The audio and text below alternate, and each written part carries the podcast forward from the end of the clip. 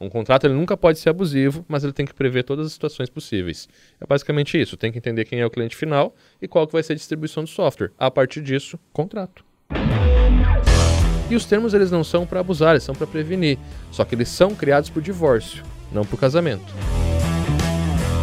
Qualquer advogado derruba na hora. É basicamente isso. Ela é autor, ela diz como que o software pode ser distribuído.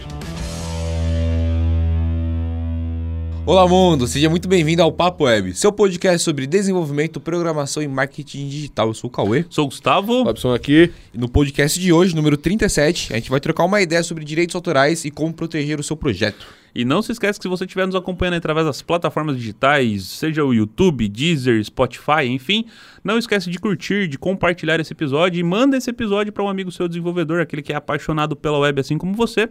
Manda para ele ter conhecimento também de como funciona essa parte de direito autoral. E... Deixa aquele joinha no vídeo para ajudar a gente, o joinha ajuda demais o canal. E cara, se inscreve aqui para receber os próximos episódios. Bom, e se eu puder fazer um pedido também, deixa um tema abaixo nos comentários pra gente. O que, que gostaria de ver? É, que gostaria de ver pra gente estar tá produzindo esse conteúdo específico aí para vocês, tá bom? E pra gente começar aqui, Robson, o dono do código é o desenvolvedor ou é o contratante? Tá, legal. Tem duas coisas que a gente tem que entender aí. Tem o dono do código e tem o autor do código. São pessoas diferentes, né?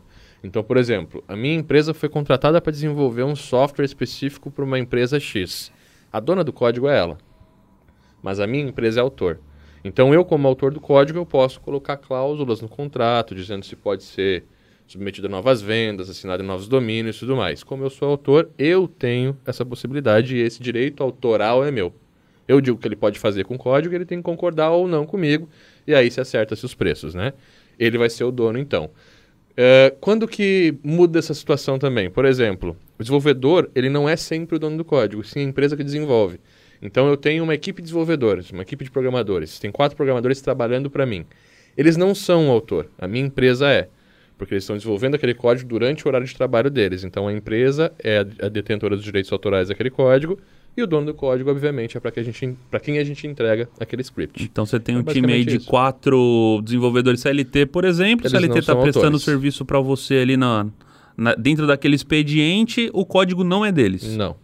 O autor é a empresa. No caso da Pinside aqui, se você desenvolver durante, tu, Gustavo, criar um, um software durante o teu horário de trabalho, o autor, né, o direito autoral é da Upside, não teu. Assim como é de fato, né? É, Bota a mão no código da Up, nem por isso eu sou o dono dela. É. Bota a mão no Air Control, nem por isso eu sou o dono dele. É isso aí. Então, pô. Ah, Robson, mas e se eu fizer isso por fora? Aí é a negociação. Às vezes, por exemplo, você é uma agência de design e vai contratar um programador para desenvolver um painel. Se negocia dentro desses termos o que, que eu posso fazer. Então, se eu sou uma agência, eu vou revender o código. Eu tenho que falar para ele, olha, eu preciso que você desenvolva e eu vou revender. Quanto que é? Entendeu? Isso tem que ficar claro na negociação, porque o autor pode barrar, barrar revenda.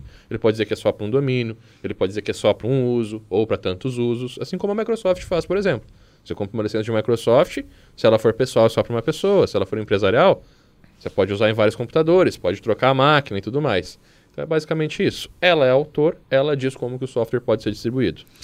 Tá, então vamos tentar analisar um pouco os cenários, né? Antes de. Só fazer uma um, coisa que eu esqueci. Como dono do código, eu não preciso necessariamente estar preso ao desenvolvedor. Por exemplo, ah, eu peguei tua agência, desenvolveu o meu script, daqui seis meses a gente desacordou. Eu posso colocar outra agência trabalhando naquele código sem problema.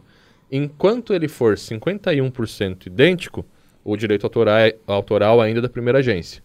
Se passar de 51% da modificação, o direito autoral passa para a próxima agência. Então. Isso tá. também tem que estar tá num, claro, tem que estar tá num contrato e tal, mas geralmente você não vai privar o software de ser atualizado só por você, porque senão você perde o negócio. Nenhuma empresa vai fazer isso. Senão você tá assinando. A empresa vai estar tá assinando a carta dela de que ela é sua refém, praticamente. É, não pode, isso aí não pode existir, é uma regra abusiva. Não posso dizer, ó, você, outra agência não pode desenvolver meu código. Não posso. Tá, então vamos partir aí antes do, de ser assinado o contrato. Quando você está contratando alguém, como funciona? Quando você é contratado e quando você está vendendo o seu código para uma outra pessoa que você pode revender. Como funciona esses cenários? Porque às vezes você me contrata, eu desenvolvo para sua empresa. Às vezes você contrata o meu código. Ou às vezes eu vendo para várias outras pessoas. Entendeu? Como funciona esses cenários para a galera entender? É, tem dois tem dois tem dois duas possibilidades aí, eu ser o cliente final ou eu ter o cliente final. Se eu sou o cliente final, o software é para mim. Então você vai desenvolver para mim, eu não vou revender, não vou comercializar. Vai ter uma terceira pessoa no contrato que é o domínio. Então o, esse, esse projeto tem que estar abaixo desse domínio. Se eu for trocar o domínio, eu vou ter que comunicar a agência e, e tal, e ela vai fazer essa, esse adeno de contrato e tudo mais. Então, se eu sou o cliente final, geralmente vem para mim, eu não posso revender. E se eu for contratar uma outra agência, tem que existir um processo para isso. Tudo isso está em contrato. Em contrato, sempre okay. em contrato. Se eu não sou o cliente final, eu tenho um cliente à frente, aí eu vou ter que negociar com a pessoa que está desenvolvendo para mim, ó. Eu vou te pagar tanto e eu vou revender quantas licenças eu posso? É 20, é 30? Ou para cada nova licença que eu for emitir, eu vou te pagar um valor. Entendeu? Que posso, também é, é possível, é né? É possível. Então, pá, o Gustavo desenvolveu o código no meu painel e eu vou revender para os meus clientes. Então, eu pago lá 20 mil para ele desenvolver o sistema todo.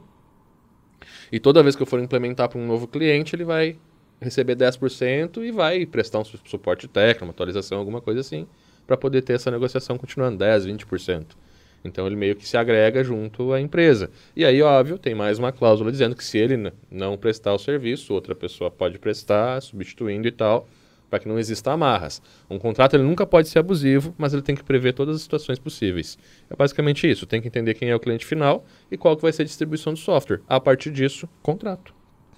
Então, Nossa. independente de tudo que a gente falou, independente de qualquer cenário aqui, o contrato é o que vai reger a parada toda. Então, sem con... isso, é. não bota a mão no negócio, que senão... O que acontece? Ele não pode ser abusivo, porque se você executa um contrato e tem alguma regra abusiva ali, ela cai.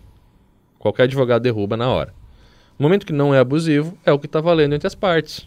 Então, se eu concordei com você, eu estou dizendo, olha, eu posso. Uma mesma coisa acontece, você me vende um software e você não bota a cláusula do domínio ou não fala que eu não posso remover, revender um ou outro, automaticamente eu posso. Então eu posso revender teu software. É, e também não precisa ser 8 ou 80, né? Não adianta ter um contrato que chegue ao nível de ser abusível, mas também não adianta não ter um contrato. Então, não. assim, contrato é, essencial. O, o ideal é que a gente diz falo, aqui é, é sempre é pra... procurar, bom procurar um advogado para estar tá além desse contrato, por mais que toda a conversa que a gente tem aqui, você tenha essa base, consiga entender essas informações, mas sempre tente passar por um advogado para que ele consiga te dar o caminho exato do que vai acontecer, do que está sendo abusivo, do que não está sendo, enfim. É, e o advogado é legal, porque quando você passa para um advogado e ele revisa o teu contrato, ele não está só te dando um contrato revisado. Ele está te dando a base legal para executar depois. Então, se você precisar executar esse contrato depois, você vai recorrer a ele, que já conhece, para que ele possa fazer o processo. Entende? Isso é muito legal. O que, que é interessante também? Dentro de um contrato, a gente tem que prever tudo de forma tranquila, de forma clara e deixar isso, existir a ciência entre você e o seu cliente. Então, entender os termos é importante por causa disso. A hora que você for fechar para para assinar, você vai explicar por que aquele termo está lá. E os termos eles não são para abusar, eles são para prevenir. Só que eles são criados por divórcio, não por casamento. Então é isso, tem que estar tá tudo lá para a gente saber, olha, se der ruim, se no futuro a gente brigar, quem vai citar o que vai acontecer é esse contrato. Se tiver aqui, a gente sabe o que fazer. Se não tiver, a gente vai ter que brigar judicialmente. E aí. E aí é aí tempo, dinheiro. É, então é assim: às vezes você não botou no contrato e, e, e, e aconteceu, às vezes vale a pena deixar quieto do que tentar mexer porque não está previsto o que vai acontecer. Então, e, essa é a importância. E o código, o dono do código, o autor do código, a distribuição do código, são tudo coisas que tem que estar tá nesse contrato aí. E não só código, né? Como qualquer outro projeto também. Projeto, é. Projeto que, inclusive, geral. essa daí é a próxima pergunta. O código fica com você, como sendo o desenvolvedor ou quem mantém a aplicação no ar, ou fica com o cliente? Se é um projeto de distribuição para cliente final, ou para uma agência que vai distribuir novo, vai ficar sempre com o cliente, não fica com o programador só vai ficar dentro da tua empresa se for um software como serviço, se for uma plataforma que você está distribuindo, uma ferramenta tua que você aluga para os clientes e um não entrega, SaaS. um SaaS, né? Um, o código final não. Ah, um painel de controle. Vai para o cliente até porque ele não pode ficar preso o, com você. O Da Vinci não fez a Mona Lisa e vendeu pro cara o cara tem que ir na casa dele é, é, ver ela, né? É isso aí. É, mas também tem aquela questão de enquanto estiver havendo um pagamento daquele contrato, também você pode segurar o direito do código, né? Pra, pra o direito pessoa... do código é seu de qualquer forma. É, o, mas eu digo não disponibilizar o acesso ao código? Não precisa. Não? Não precisa bloquear código, encriptar código, ofuscar lá, aquele ofuscar, negócio lá. não liberar para o cliente, cara, não precisa. Não precisa. Se o contrato estiver certo, não precisa. E se o contrato estiver certo, você vai inclusive querer que o teu cliente disponibilize para mais alguém. Porque a gente tem três pessoas no contrato. A gente tem o contratante, o contratado e o domínio, quando é para o cliente final. Se, se tu achar o teu código em mais um domínio, ah, o cara revendeu, tem uma multa prevendo 110%. E que é justa, não é abusiva. Por quê?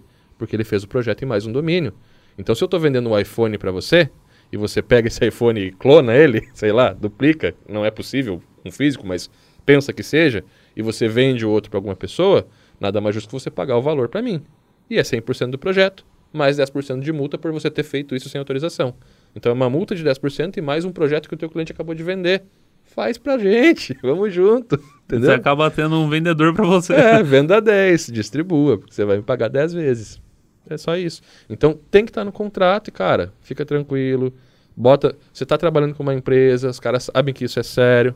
Deixa claro para ele que se o código vazar do servidor deles, ele vai te pagar. Isso vai fazer com que ele se previna quando deixar alguém mexer também. Entendeu? Ele vai fazer um contrato com a, com a outra empresa dizendo, ó, oh, você pode mexer aqui, mas se você tirar do meu servidor, você vai me pagar tanto.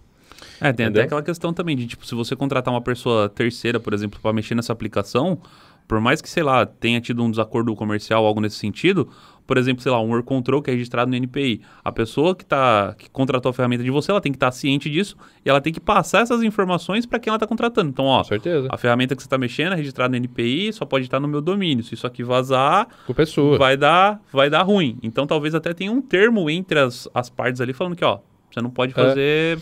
uma lista com o meu e código. E isso também completa ainda mais a tua pergunta. Porque se eu não posso passar se eu não passar o acesso para o meu cliente, eu estou travando ele, estou fazendo ele um refém. Então, o certo é o quê? É ele ter acesso e estar claro a responsabilidade que ele tem sobre esse acesso. Tem que estar claro para eles, olha, quando você for liberar o acesso a esse servidor, você tem que saber que aqui dentro tem um software e que ele é licenciado para você, que se a gente achar esse software, a gente tem mecanismo para encontrar. Se esse software estiver fora do seu domínio, em outro site, sendo revendido por uma outra agência, alguma coisa, é você que vai pagar cada uma das cópias que a gente encontrar. Então, essa cláusula é para isso. Se você for liberar outra agência para mexer aqui, assina um termo com eles antes que eles não podem pegar o código. É isso. Então, todo mundo dentro de uma negociação tem responsabilidade. Cara, é tranquilo. A gente acha, não, porque o cliente vai me sacanear. Não vai, o teu cliente não vai revender o teu código, desde que esteja em contrato. Isso daí é muito de conduta também de você se portar como uma agência, como uma como empresa, uma né? agência, né? É. É, então, se você chegar com o cara e falar assim, ó, eu tenho um contrato aqui, o contrato está bem escrito, tudo mais, eu tenho empresa aberta, tudo tudo legalizado, o cliente obviamente que vai respeitar isso. Agora, se você chega no cliente e fala assim, ah, não, daqui a pouco eu te entrego a ferramenta, tá aqui a senha do servidor, aí realmente não vai fazer tanto sentido. Não vai fazer sentido. Eu acho que é nesse cenário que a galera acaba buscando ferramentas para ofuscar o código, para criptografar tudo. Aí você criptografa, acaba dando erro na sua aplicação, que era para estar tá funcionando, mas como você criptografou... Fica um inferno para atualizar. Fica um inferno para dar manutenção. Então acaba... Não vale a pena. Você não pode... Se você for bloquear o acesso ao domínio, você também está assumindo a responsabilidade dele. Se cair, o problema é teu, você que toma o processo, é uma coisa que eu não gosto. Gosto de deixar na responsabilidade do cliente e tudo mais. Então, acho que é importante sim. O que acaba acontecendo? A gente entra nesse mercado muito errado. Tem muito, a gente entra como freelancer e a grande maioria das agências hoje atuam como freelancer até hoje. Eles entram, vão atendendo o cliente, entrega projeto, vai para o próximo cliente, entrega projeto, vai para o próximo cliente, entrega projeto. E esse entrega projeto quando você se comporta como um freelancer, mesmo tendo uma agência, você continua se comportando como um freelancer, você é contratado como um freelancer. Então o cara vai te contratar já com essa visão, ó, você vai desenvolver esse código para mim e acabou. Até a próxima, se eu precisar de ti eu te chamo. Agora eu vou chamar o sobrinho para dar manutenção, que é mais barato que você. Quando você se porta com uma agência, você já vai entrar com o cara e diz, ó, o software é só uma ferramenta que a gente vai usar. O que, que a gente está fazendo em volta aqui? Resultado, os relatórios trimestrais, contrato anual, quebra a barreira de entrada, divide por 12 meses. Você já entrou diferente, o contrato já é outro, os termos já são outro, a utilização, a entrega, a disponibilização, é tudo diferente. Quando você se porta assim, o cliente já entende que ele está com uma agência e que ele não está comprando um código, e sim um resultado, um projeto, um trabalho seu. Tá. E você veio falando do contrato, como é que funciona? Você tem algum tipo de contrato que você disponibiliza, onde já prevê tudo isso, ou pelo menos prevê o básico que ele precisa iniciar? É, eu tenho meu contrato, já tenho todas as cláusulas básicas da forma com que eu trabalho, uhum. e ele é montado de acordo com a nossa disponibilidade, o que a gente disponibiliza. Hoje o meu contrato é para EAD. Não tem contrato para outros softwares. Se eu for pegar um outro software, eu tenho que rever, sentar, entender as cláusulas. Mas claro, eu entendo as minhas cláusulas. Sempre que eu escrevo um contrato novo, eu vou sentar com um advogado e vou revisar elas. Numa agência, por exemplo, a gente vai fazer isso. A gente vai montar todos os modelos de contratos para disponibilizar para os nossos alunos, mas um advogado vai revisar cada um deles, vai me explicar os termos e eu vou fazer uma aula explicando os termos para os alunos depois. Muito mais do que você ter um modelo é você entender isso. Entender o que que, para que que tem cada cláusula, como ela serve e como eu explico para o meu cliente para que seja claro para ele o que pode acontecer ali. E não é uma, uma- sabe, não é uma conversa ruim. Ele faz contratos todos os dias. Às vezes a gente tem medo, pô, meu cliente não vai gostar desse termo, ou assim, ele vai querer modificar, tudo bem. Você vai mandar o contrato para ele para ele revisar. Se ele quiser modificar algum termo, ele vai frisar para você por quê. E aí é um comum acordo entre vocês modificar ou não. Às vezes flexibiliza uma multa, um prazo, alguma coisa e tá tudo bem. Massa.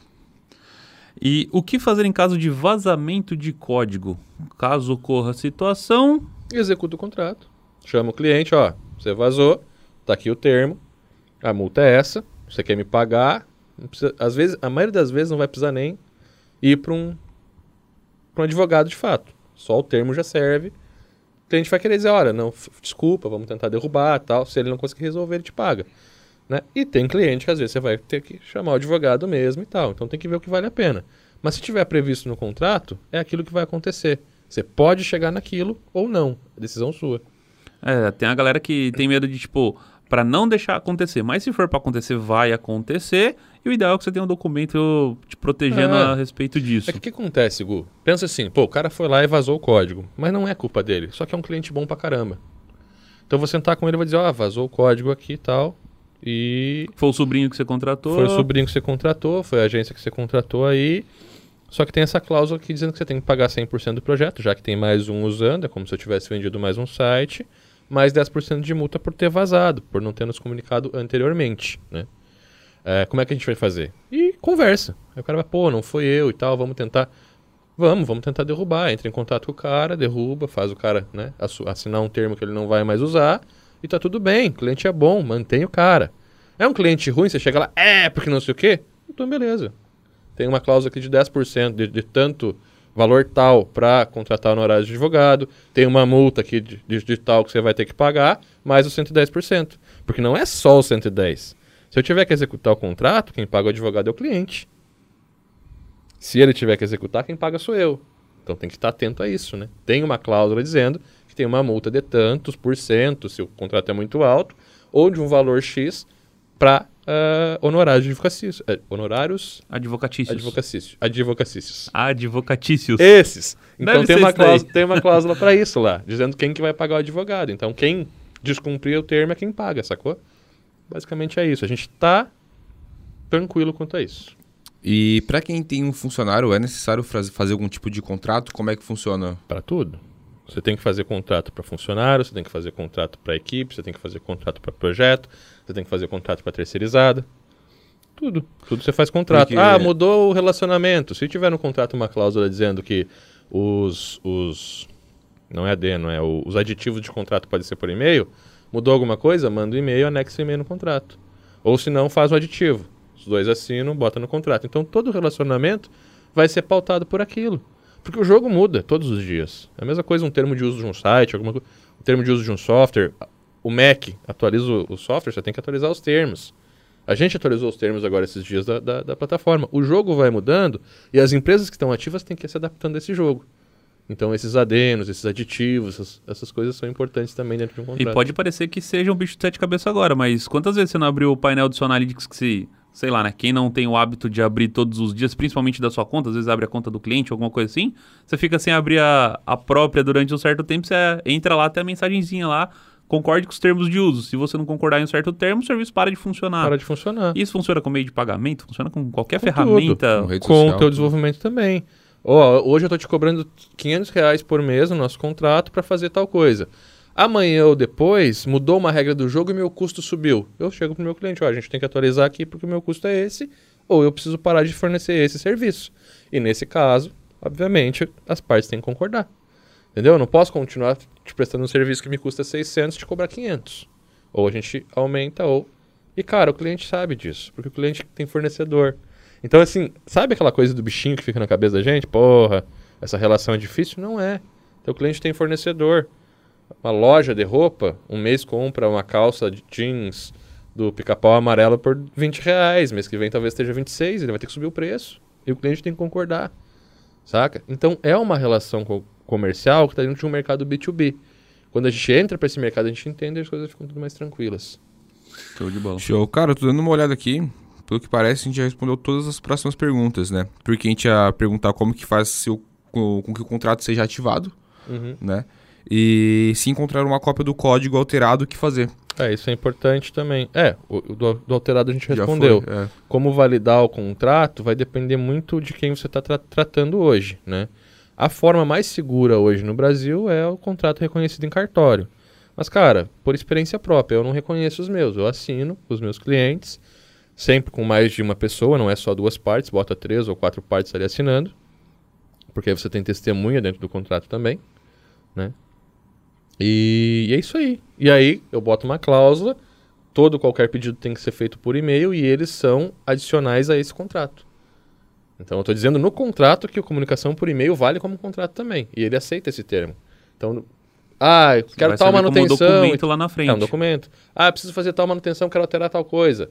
Ah, beleza. Faz o seguinte, me manda um e-mail disso aí, pra gente poder ter o adeno aqui do contrato, que eu vou executar pra você, vou te mandar o orçamento, se você aprovar eu já faço. O cliente mandou, você manda o orçamento por e-mail, diz, ok, você faz, ele tá te devendo. É do contrato, entendeu? Aham. Se você não faz isso, às vezes você faz, diz, ah, eu aprovei, mas... Ah, mas... Não, mas não tá no contrato, eu não vou te pagar. Então, o contrato, ele é tudo. Ele vai te prevenir quem é o dono do código, direito autoral, serviço, adicionais, adenos, tudo tá lá. Sacou? Saquei. Ele, na verdade, ele é o, é o dono do, do código. O É, contrato, o, o contrato é o dono do código. Que, Pronto. né? Faz Resolvemos sentido. tudo agora. Cara, eu acho que era Matamos isso. todas as É, questões. Tem alguma coisa mais pra acrescentar? Não, acho Algo a que- mais pra Isso acrescentar? aí, ficou qualquer dúvida sobre código, dono de código, ah, deixa aqui nos comentários que a gente vai responder É, não só sobre código, mas também sobre o Projeto, projeto em é. geral e tudo mais. Se tiver qualquer dúvida sobre direitos autorais, como é que funciona essa parte de contratos, deixa aqui abaixo que a gente vai estar respondendo. Inclusive, deixe também um próximo tema pra gente vir debatendo, tá? Então a gente vai pegando essas perguntas da troca de ideia que a gente tem com os nossos alunos, com os nossos amigos, enfim, as nossas trocas de ideias aqui. Então sempre que você tiver uma dúvida, alguma coisa, deixa nos comentários É. que a gente pode transformar isso num podcast e trazer pra você essa- essas informações. Lá no Viver de Agência também tem o link aqui na descrição do nosso canal lá no Telegram, onde a gente fala de contrato, de projeto, de prospecção de cliente, de como se portar como uma agência, de ter o seu negócio mesmo. O canal é 100% gratuito. Eu faço também algumas pesquisas por lá, disponibilizo alguns materiais exclusivos. Entra lá que é da hora. Show, então é isso. Esse foi o nosso podcast é Direito Autorais, Direitos Autorais e Como Proteger o Seu Projeto. Eu sou o Cauê. Sou o Gustavo. Robson aqui, manda um like, tamo junto. Valeu! Até mais.